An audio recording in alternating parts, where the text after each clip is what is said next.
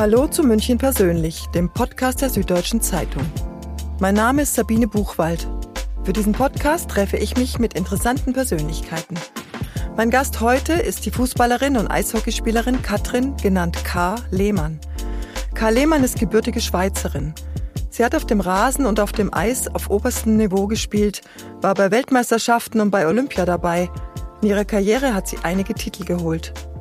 Für den FC Bayern ist sie vor zwölf Jahren nach München gekommen und in der Stadt geblieben. Inzwischen ist Karl Lehmann gefragte Kommentatorin im Fernsehen und im Radio, auch aus Katar. Über die Fußball-WM sagt sie, man hätte sich vor zehn Jahren überlegen sollen, ob es eine gute Idee ist, den Wettbewerb an Katar zu geben. Fußballfans sollten die Spiele mit gutem Gewissen verfolgen, aber darüber nachdenken, was sie selbst gegen Ungerechtigkeiten tun könnten.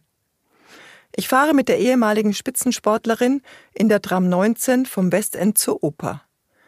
Welche Macht Trainer haben und wo am meisten gemobbt wird in einem Team, über das und vieles mehr sprechen wir in der nächsten halben Stunde. Karl Lehmann, was hat Sie zum Fußball gebracht? Oder wer hat Sie zum Fußball gebracht? Naja, ich hatte eine sehr schöne Kindheit. Ich bin mit äh, 20 Kindern groß geworden innerhalb von einer Altersrange von acht Jahren. Und wir alle haben Fußball gespielt. Und äh, wir hatten einen Sandkasten und immer der Erste, der draußen war, hatte mit dem Ball ganz, ganz fest an diese Sandkastenmauer rangeballert. Ähm, damit alle hören, es ist jemand unten und wir spielen Fußball. Und deswegen ähm, habe ich natürlich auch mit meinen zwei älteren Brüdern ja, da mitgekickt, aber es ist jetzt nicht so, oh, ist ja klar, sie hat zwei ältere Brüder, deswegen spielt sie Fußball, sondern wir sind damit groß geworden und mit neun bin ich dann in den Fußballverein. Jetzt ist Karl Lehmann keine Hobbykickerin geblieben. Irgendwann war ihr der Hinterhof zu klein.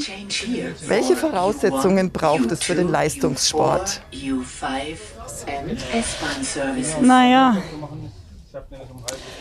es braucht auf jeden Fall sehr viel Spielwitz, eine Bereitschaft, ähm, sich verbessern zu wollen, Glück im richtigen Moment am richtigen Ort zu sein. Also ich sage nicht mal Glück, sondern immer am richtigen Ort sein. Alles dafür tun, immer am richtigen Ort zu sein. Gerade wenn man im Tor ist. Es gibt nur wenige Momente, äh, wo die Nummer eins vielleicht gerade nicht performt oder ähm, äh, sich verletzt. Und ganz viel, und das ist das, was man, glaube ich, allen erzählen muss, ganz viel Nervenstärke, psychische Stärke, weil Leistungssport so schön, dass er emotional ist, äh, so hart ist er im Kopf und wenn es zu hart wird, dann tut es auch im Herz weh. Wann war für Sie klar, dass Sie Fußball als Leistungssport machen wollen? Nie. Gar nie. nie. Es war nie mein Ziel, Profisportlerin zu werden. Es war nie mein Ziel, ähm, so viele Titel zu gewinnen. Ich wollte immer mit und gegen die Besten spielen. Ich bin eine ganz große Spielerin. Und ich glaube, wenn man diesen Wunsch hat, äh, mit und gegen die Besten zu spielen, dann wird man einfach automatisch besser, spielt um Titel und gewinnt sie und verliert sie. Also äh, dieses, dieses Spieler, ich bin ein ganz großer Spieler. Aber ein ehrgeiziger Spieler oder eine ehrgeizige Spielerin? Ich weiß es nicht. Ich habe immer das Gefühl, da, da wird mir oft Unrecht getan. Ja, ähm, ich sage nicht, dass ich nicht um alles in der Welt gewinnen will. Ja, aber ich weiß, in dem Moment, wo ich einen Platz äh, betrete, nehme ich in Kauf, dass ich verlieren kann. Es gibt in jedem Spiel einen Gewinner und Verlierer, das ist das Charakteristikum eines Spiels. Ich akzeptiere das, dass das die Ausgangslage ist. Und dementsprechend habe ich keine Angst davor zu verlieren. Und also natürlich bin ich eher geizig im Sinne dessen, ich möchte als Siegerin vom Platz gehen, aber ich akzeptiere das Spiel in seiner Ganzheit und deswegen bin ich vielleicht erfolgreich oder war erfolgreich und treffe andere Entscheidungen als andere Menschen. Haben Sie diese Haltung auch bei, bei Kollegen festgestellt, bei Konkurrenten? Also ja und nein. Also es ist ganz wenig eine Handvoll. Das ist ja immer ähm, äh, die ganz großen Stars haben etwas Ähnliches. Weil wenn man wirklich sehr gut ist, auch in der internationalen Weltspitze gut ist, äh, dann unterscheidet ein ja manchmal einfach gewisse Dinge und man merkt schon auch, die denken anders. Ob jeder so verspielt ist wie ich, das glaube ich nicht. Aber das scheint mir doch ein Erfolg zu sein, mit Misserfolg umgehen zu können. Ja, also das ist sicherlich etwas sehr Entscheidendes. Also ich habe zum Beispiel auch nie geweint, äh, als ich ein Finale verloren habe. Ähm, ich habe nie geweint, dass ich abgestiegen bin. Also ich bin genauso oft abgestiegen, wie ich einen Titel geholt habe. Darf ich dazu gleich mal fragen? Ja. Als die Frauenfußballerinnen bei der EM diesen Sommer verloren haben, immerhin Zweiter sind sie geworden, gab es ja viele Tränen. Was haben Sie da gedacht? Ich, ich habe sie verstanden. Es heißt ja nicht nur, weil ich nicht geweint habe, dass ich es nicht verstehe, dass andere weinen. Ja, weil jeder hat so einen emotional anderen Moment. Ja, du bist maximal erschöpft, es tut dir alles weh, du hast das Gefühl, es war ungerecht, es hat nicht funktioniert, du wolltest etwas. Ich verstehe, dass andere weinen. Nur ich für mich war das nie so schlimm, als dass ich das getan habe. Also deswegen, ich habe sie verstanden, aber ich habe zum Beispiel auch erahnt, gefühlt, dass viele denken, das möchte ich nicht noch einmal erleben. Und so hart es klingt, das ist das Schönste am Misserfolg. Das nicht noch einmal erleben zu müssen. Diese Motivation, die man rausholt aus diesem tiefen ah, Moment verstehe. der Enttäuschung, das prägt einen, das hast du in dir. Dieses Gefühl, dieser Geruch, alles, was du in dem Moment, das ist ja so ein emotionaler Moment. Das, der tut so, dein ganzes Herz ist auf und du weißt noch genau, wo, wie du ausgesehen hast. Du hörst dein Herz klopfen, du hörst deinen Atem, du hörst vielleicht das, das Jubeln des Gegners. Du hörst alles, weil es so ein persönlicher, fast schon intimer Moment ist. Und das saugst du auf und das tut weh. Und du weißt genau, das möchte ich nicht noch einmal erleben. Das kann ich jetzt vor, mir vorstellen, wenn man eine Einzelsportart hat. Aber beim, gerade beim Fußball gehören ja elf Personen zu einer Mannschaft, zu einem Team. Das heißt, elf Personen müssen so fühlen und so denken und alles geben. Das verwundert mich jetzt so ein bisschen. An mhm. einer Person alleine liegt es ja nicht. Nein, aber äh, jeder, jede dieser elf Personen oder der ganze Staff fühlt ja unterschiedlich. Mhm.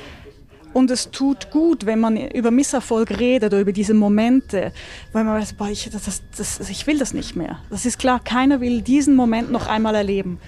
Und Vielleicht werden wir das dann, äh, jetzt gerade wenn man auf die deutsche Nationalmannschaft äh, zu sprechen kommt, an der Fußball-WM 23 dann erleben, dass dieses eine Moment gibt, wo jemand Kräfte entwickelt und einfach noch einen Zweikampf holt oder diesen Ball noch reindrückt oder von der Linie holt, wo sich alle anschauen und wissen, ich glaube, da ist gerade was hochgekommen.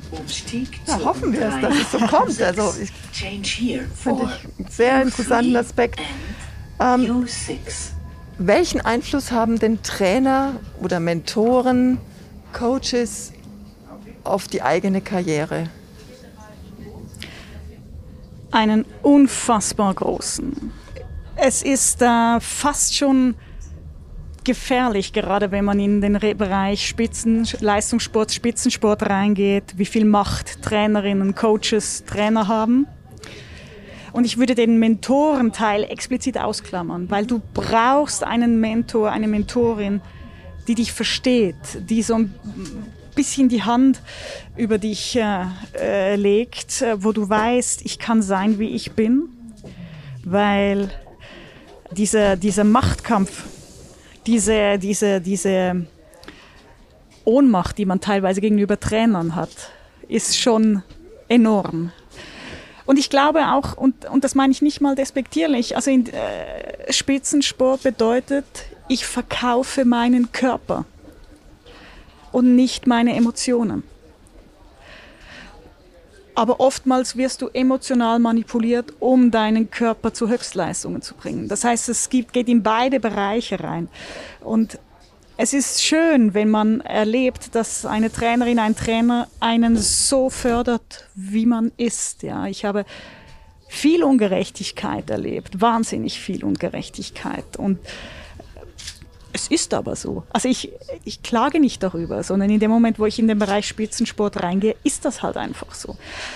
Und wenn man da eine Mentorin, einen Mentoren hat, dem man das erzählen kann, dass der das mit einem einordnen kann, ist das sehr, sehr entscheidend.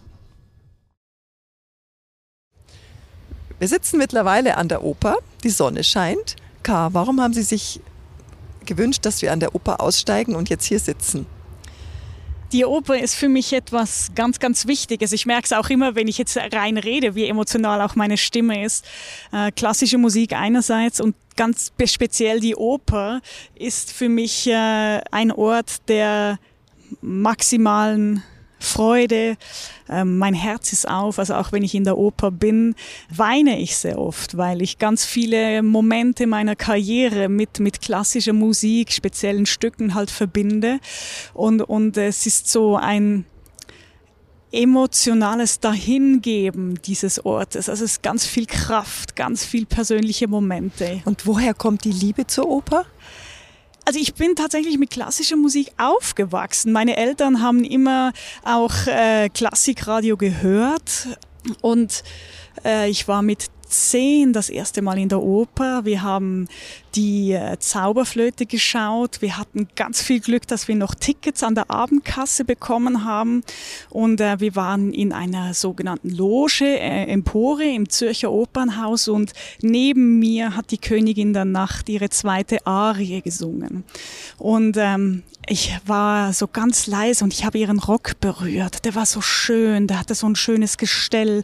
Ich habe gesehen, wie sie geatmet hat. Ich habe gesehen, wie sie gespuckt hat. Ich habe diese ganze Energie gesehen.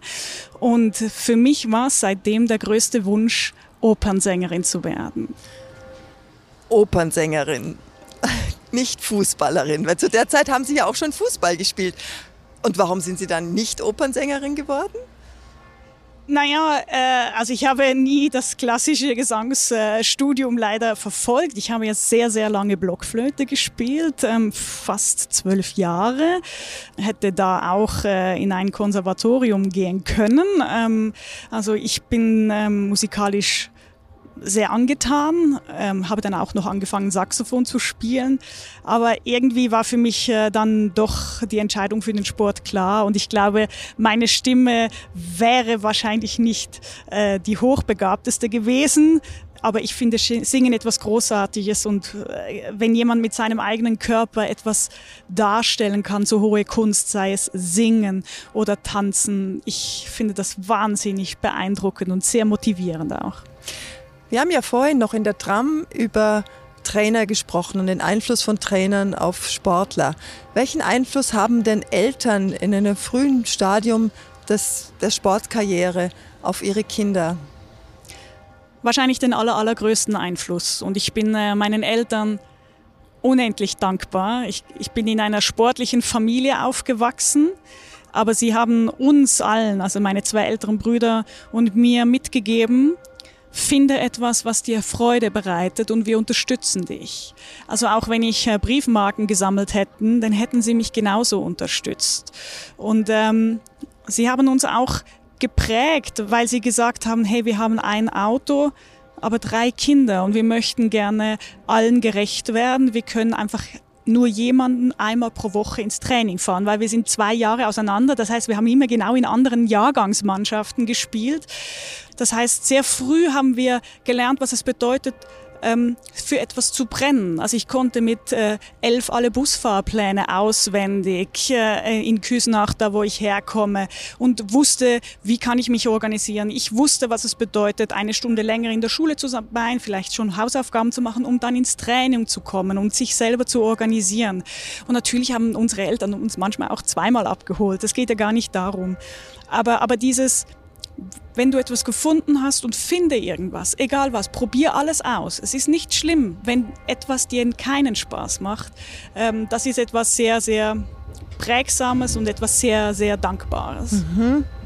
Hatten Sie denn Vorbilder zu der Zeit? Irgendwelche Stars, die an der Wand hingen? Also ich hatte äh, keine sportlichen Vorbilder und natürlich hatte ich äh, Stars, die an der Wand hingen. Äh, das war zu meiner Zeit Tom Cruise. Er ist tatsächlich der Einzige, wegen dem ich immer noch ins Kino gehe. Ich habe auch Top Gun 2 selbstverständlich sehr schnell mir angeschaut.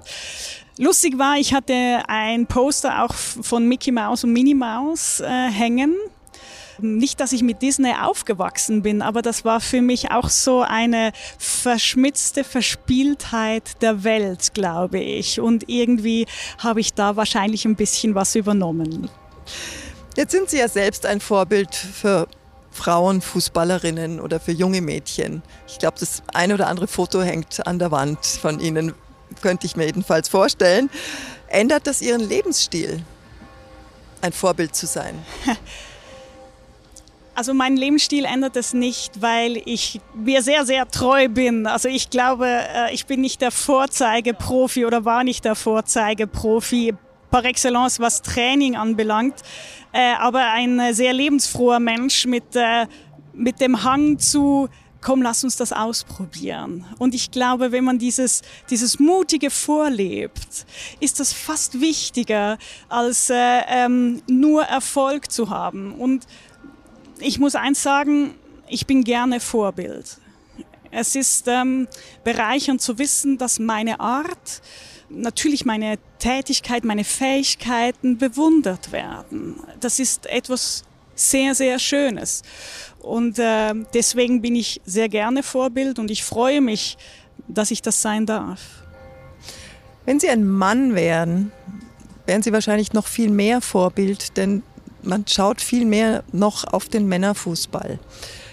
Muss man unterscheiden zwischen Männerfußball und Frauenfußball? Oder ist das eine dumme Frage?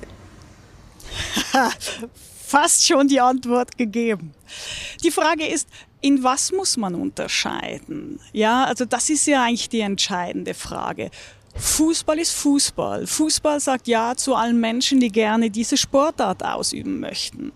Und das ist mal die, der Fakt. Ich gönne allen Männern jeden Cent, den sie verdienen.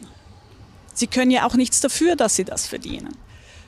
Ich wünsche mir natürlich auch, dass Frauen mehr verdienen. Ja, äh, es ist eine, eine, eine Geschichte, die sich jetzt gerade entwickelt, die sich in der Gesellschaft gerade entwickelt. Und äh, Fußball ist nun mal das Politikum Nummer eins. Also Sport ist ja hochpolitisch. Jeder, der etwas anderes behauptet, äh, lebt in einer schönen äh, Fantasiewelt.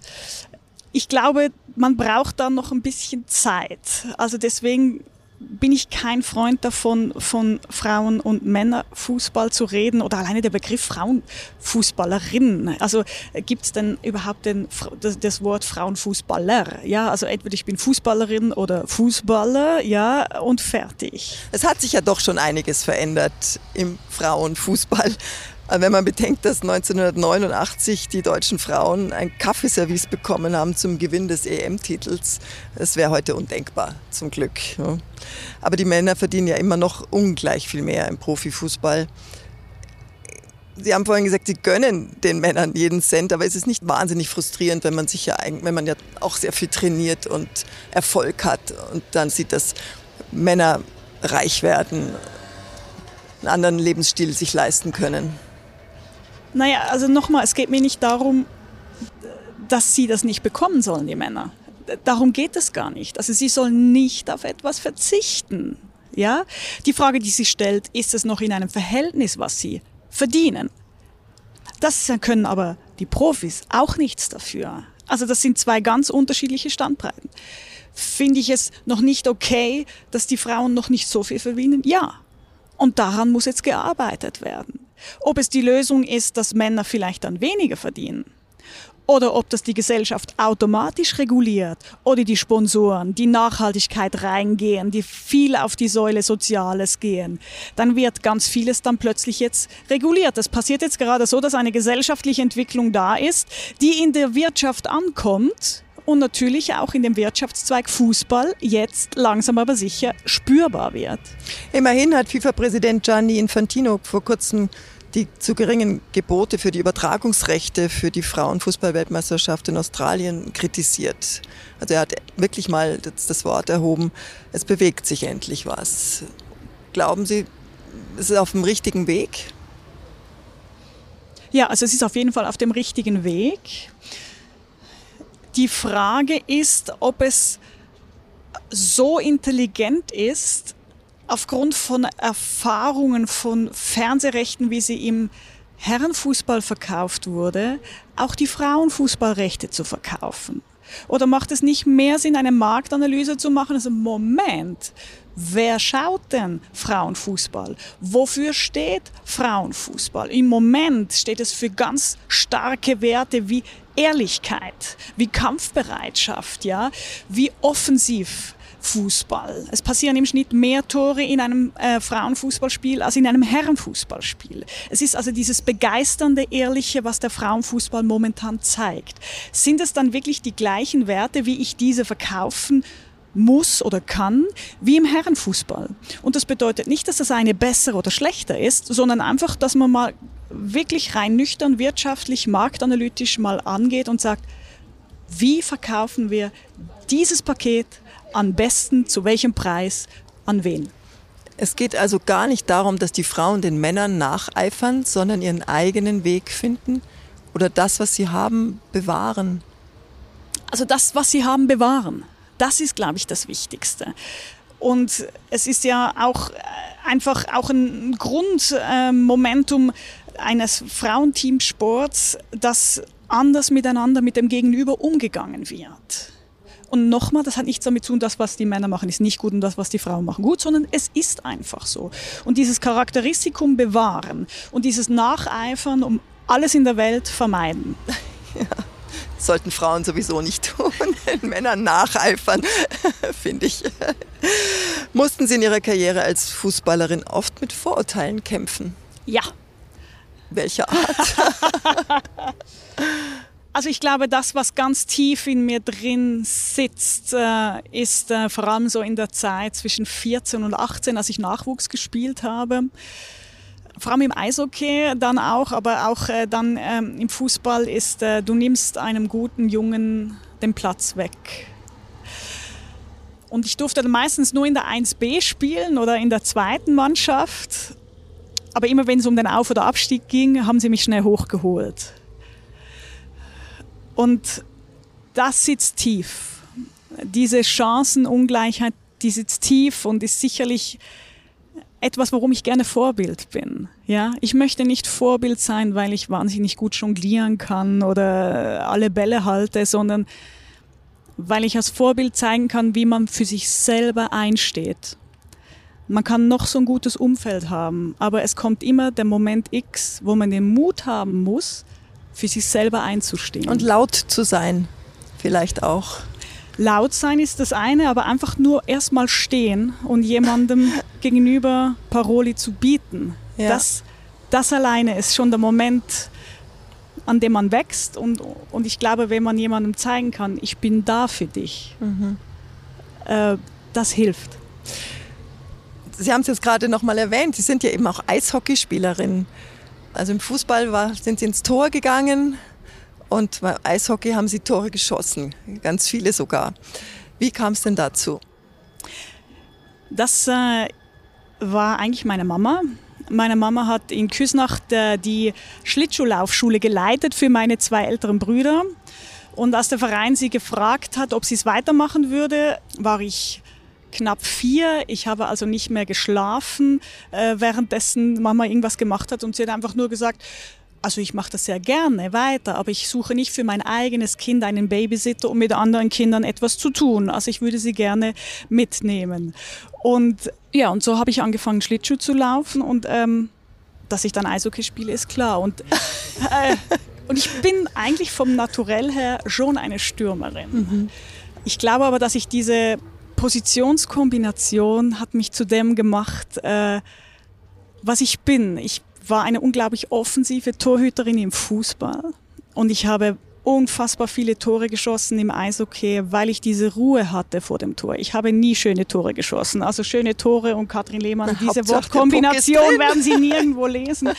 äh, das war so diese 22 Beine in einem 16 und irgendwo ist der Ball und irgendwann kommt der Schuss. Das ist meine Aufgabe als Torhüterin im, im Fußball. Und im Eishockey, wo alles so schnell ist, wenn da ein Riesengetümmel vor dem Tor ist, dann bin ich nur da gestanden, ich habe gewartet, weil ich wusste, dass dieser Puck liegt jetzt dann gleich vor mir und ich habe einfach nur gewartet und dann habe ich eiskalt zugeschlagen. Eiskalt, perfekt. Sie haben in vielen oder in einigen verschiedenen Ländern gespielt. Sie waren in Schweden, in der USA. Was haben Sie dort erlebt?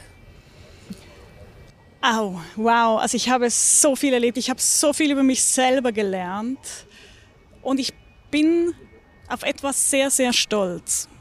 Und zwar habe ich in jedem Land, in dem ich gespielt habe, nicht nur einen Titel mit dem Team gewonnen, sondern auch eine individuelle Auszeichnung. In Fußball oder in Eishockey? Beides, entweder oder. Entweder oder. Also ich habe es äh, immer geschafft. Äh, ähm, also in einer der Sportarten habe ich immer einen Titel geholt.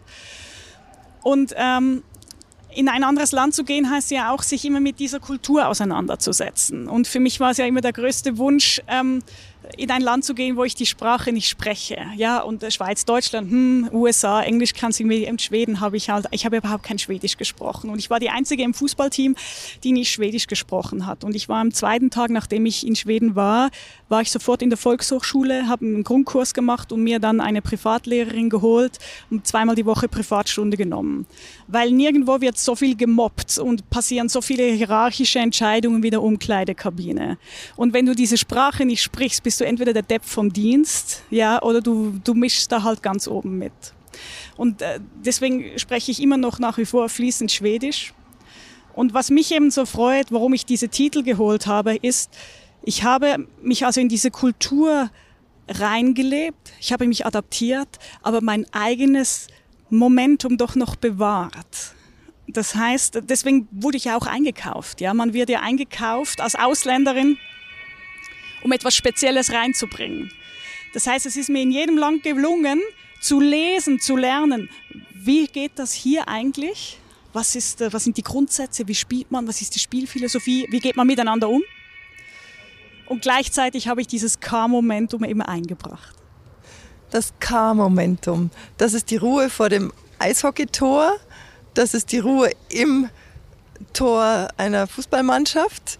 Oder gibt es noch ein anderes K-Momentum beziehungsweise eine andere Spezialität oder ein anderes Talent? Also ich reiße Menschen mit und bringe sie zum Lachen. Ich glaube, das ist etwas, ähm, was mich auszeichnet und eins ist auch klar, jede, die jemals mit mir in dem Team gespielt hat, kann ihren irgendeine unglaubliche Geschichte erzählen. Sie sind in Zürich aufgewachsen. Man hört es ja noch ein ganz kleines bisschen, dass Sie Schweizerin sind. Ähm, auf Ihrer Website steht Schweizerin mit Leib und Seele, obwohl Sie jetzt schon eine ganze Weile in München leben. Was ist die Schweizerin mit Leib und Seele? Was macht die aus? Ich bin am Zürichsee groß geworden. Ähm, wir sind immer in den Bergen in, in die Ferien gegangen.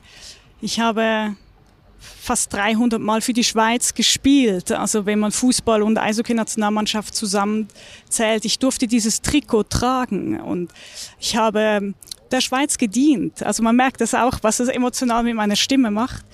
Ich habe versagt ähm, für ein Land. Äh, ich habe große Momente erlebt, wir haben große Erfolge gefeiert. Und als ich klein war, habe ich, als ich das erste Aufgebot bekommen habe für die Nationalmannschaft, habe ich die Schweizer Karte ausgebreitet und ähm, auf den Boden gelegt und bin aufs Bett gestanden und habe von oben runter geschaut auf diese Landkarte und ähm, habe mir vorgestellt, von diesem Land bin ich jetzt die Nummer eins. Und das ist etwas sehr, sehr Bewegendes. Und äh, der Moment der Nationalhymne, es ist ja so spannend, im Eishockey ist jemand nach dem Spiel, wenn man gewonnen hat. Beim Fußball ist sie vor dem Spiel, bevor das Spiel losgeht. Und der Moment der Nationalhymne ist für mich auch jetzt noch, wenn ich die äh, Schweizer Hymne höre, äh, ein Moment der, ähm, der Freude, des Stolzes, äh, für dieses Land äh, aufgelaufen zu sein. Mhm. Sie leben aber trotzdem in München. Warum? Als ich äh, 2001 das erste Mal für Bayern München gespielt habe, äh, da hab ich, bin ich von Turbine Potsdam runtergewechselt. Und ich habe mich wahnsinnig auf München gefreut. Ich kannte nicht so viel von München, nur vom Hören sagen, aber ich habe innerlich gemerkt, wenn man nach München fährt, ist man verliebt in die Stadt und wenn man hier wohnt, möchte man sie heiraten. Und München hat so viel Lebenswertes. Und äh, ich muss dazu sagen, ich habe auch den deutschen Pass mittlerweile. Und äh, Und auch die deutsche Hymne bedeutet mir viel. Es ist eine andere Geschichte, ja, ähm, die ich damit verbinde natürlich.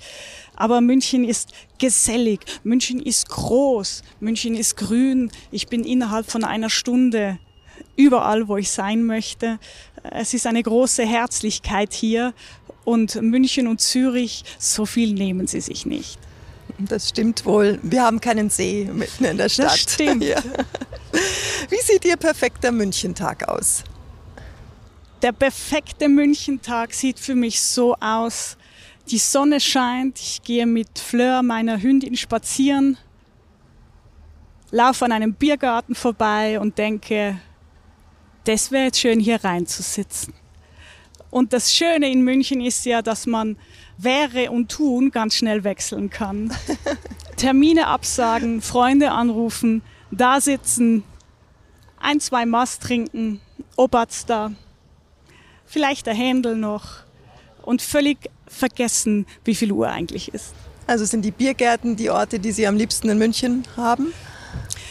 Also generell eigentlich Orte, wo man gemütlich ein Wegbier zwitschern kann. Ein Wegbier.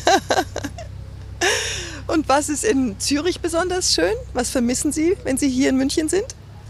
In Zürich, ich vermisse es. Das Herzen der Stadt Zürich liegt am Ende des Sees. Und das ist weltweit einzigartig am Ende des Sees. Also nicht in der Stadt, sondern auf das Zürcher Opernhaus. Ach, das meinen Sie. Ah. Das Zürcher Opernhaus ja. ist am Ende des Sees und nachher geht die Limmat raus durch die Altstadt über die sieben Brücken am St. Peter vorbei mhm. und so weiter. Ähm, und dieses äh, die, die für unsere Verhältnisse großen Schiffe fahren hoch, äh, See hoch, aufwärts Richtung Rapperswil. Da gibt es Tretboote, viele Schwäne, die Tram fährt immer wieder über die Brücke. Man hört so eine Mischung zwischen Business, äh, Ruhe und hinter einem ist die Oper. Das ist schon äh, ein ganz einzigartiger Mix und das vermisse ich. Gehen Sie denn noch öfters in die Oper und was schauen Sie gerne an? Also wann immer ich kann, gehe ich in die Oper. Ähm, ich bin tatsächlich ein ganz in Anführungszeichen eine ganz langweilige Klassikerin. Ich bin Verdi, Puccini und Mozart. Ähm, wenn ich mir schon so einen schönen Moment gönne, dann möchte ich nicht in ein Abenteuer reingehen, sondern innerlich mitdirigieren und mitsingen. Hm. Also in der Hinsicht nicht besonders mutig oder abenteuerlustig. Nein, da möchte ich äh, ganz klassisch rein in der Pause, Sekt oder sonst irgendwas, äh, äh, einfach das Ganze genießen. Ich gehe auch gerne im Dirndl in die Oper. Das liebe ich ja hier in München, äh, dass äh, Dirndl und, und Janka ähm, einfach eine Festkleidung auch ist. Und das ist schon einzigartig. Ist hier. das in der Schweiz nicht so? Nein, diese Trachtmoment, also das Tragen der Tracht ist in, vor allem in Zürich eigentlich gar nicht so verbreitet. Neben Ihnen liegt Fleur, die Hündin, ganz brav in der Sonne. Hunde sind was Wichtiges in ihrem Leben. Ja, Hunde sind meine Energiequellen. Äh, ich habe auch jeden Tag mindestens eine Hundestunde. Äh, ich bin sehr viel unterwegs, ich mache sehr viel, aber zu wissen, ich muss drei, viermal am Tag raus und einmal davon ist es unsere Hundestunde, unser Hundemoment, das ist für mich ein Ausbruch ähm, aus allen Gedanken, aus allem Schnellen. Ja, wenn alles Business weg ist und eigentlich der einzige Moment darum geht, ist sie versorgt. Mhm. Ja, und ich gehe in die Hundeschule einmal pro Woche, weil das unser Moment ist. Und wo kann man sie sonst treffen mit ihrem Hund? Wo gehen Sie spazieren? Ich bin hier in München tatsächlich äh, im Pasinger Stadtpark, im Englischen Garten, im Olympiapark, im Nordteil des äh, Englischen Gartens. Also ich genieße diese äh, bunte Vielfalt an Grünflächen hier in München äh, sehr und zu allen möglichen Tages- und Nachtzeiten. Also wenn man eine lachende Frau mit Locken sieht und einen schwarz-weißen Hund nebenan, dann könnte es sein, dass es Karl Lehmann ist. Ja. Nicht zu vergessen, ich spiele sehr gerne Verstecken mit ihr. Also wenn es dann ein bisschen komisch ausschaut, dann bin es garantiert ich. Sie haben An der LMU haben Sie Literaturwissenschaften studiert, dann noch BWL, alles immer nebenbei, neben einer Sportlerkarriere. Wie haben Sie das gemacht und warum haben Sie denn auch noch diese Ausbildungen gemacht? Also, das darf man gar nicht laut sagen, aber nie hat man so viel Zeit zu studieren, wie wenn man Profisportler ist. Also es gibt zwei Momente. Als ich mit 19 ausgezogen bin, ich mag mich noch erinnern, saß ich auf der Holzbank bei uns zu Hause in Küsnacht, äh, habe meine Schuhe gebunden und dann hat meine, ist meine Mama zu mir hingekommen, hat die Hand zu mir ausgestreckt und gesagt, sie hat mir gesagt, etwas, etwas muss man versprechen, also etwas musst du mir versprechen. Und ich gutgläubig einfach nur die Hand gesagt, ja, was willst du von mir? Ein Studium musst du abschließen. Ganz egal wann, ganz egal wo auf dieser Welt. Und dann habe ich gesagt, ja, ja. Also nicht ja, ja im Sinne von klar, sondern es war für mich klar. Und, ähm, und ich habe dann echt in einer guten Pace äh, den Magister der neuen und neueren deutschen Literatur abgeschlossen mit Mediavistik und neuen Geschichte. Man muss ja das mal raushauen, was man da alles In München, an der in, Also genau, LMU. ich habe in Potsdam angefangen und LMU abgeschlossen. Mhm. Und dann habe ich gemerkt, oh Moment, Jetzt habe ich ja fertig studiert mit 24. Ich bin aber noch überhaupt nicht bereit äh, zu arbeiten. Und ich habe zwar gut Geld verdient, aber nicht so gut Geld verdient. Und dann habe ich mir gedacht, naja, die einzige Legitimation, die ich habe, um nicht ganz so viel Geld zu verdienen, ist doch, wenn man Studentin ist. Und ich wollte immer BWL studieren. Das ging nicht wegen der Anwesenheitspflicht äh, hier in München. Ähm, ja, und dann habe ich mir eine Möglichkeit gesucht, wie kann ich BWL studieren mit meinem Leben. Und das ging dann halt äh, so in diesem Teilfernstudium. Und deswegen habe ich noch BWL hinterhergeschoben. Und dann ein Institut gegründet, Sport Business Campus. Können Sie kurz erklären, was Sie da machen und für wen das gedacht ist? Also der Sport Business Campus kann man eigentlich sagen, es ist so eine Art Privatuniversität, in Anführungszeichen. Man studiert BWL mit der Vertiefung Fußball und Sportmanagement in den schönsten Fußballstadien Deutschlands und äh, immer in Blockseminaren, so dass man halt äh, nebenher auch berufstätig sein kann oder Praktika machen kann. Und das Studium ist offen für alle sportverrückten BWLerinnen und BWLer. Und ähm, man muss gar nicht Spitzensportlerin oder Spitzensportler sein. Natürlich haben wir das auch und äh, ich kann da sehr viel helfen. Viele Studiengänge können das ja gar nicht. Ich weiß ja selber, wie das ging. Und man kann sagen, wir suchen sportverrückte BWLerinnen und BWLer, die gerne BWL mit einem äh, staatlich anerkannten Abschluss studieren möchten, mit einer coolen Vertiefung, in einer coolen Location, in einem unbezahlbaren Netzwerk der Bundesliga. Hm. Eine Abschlussfrage. Was raten Sie jungen Menschen, die Sportler werden wollen, eine Profikarriere im Kopf haben? Sollen sie das machen?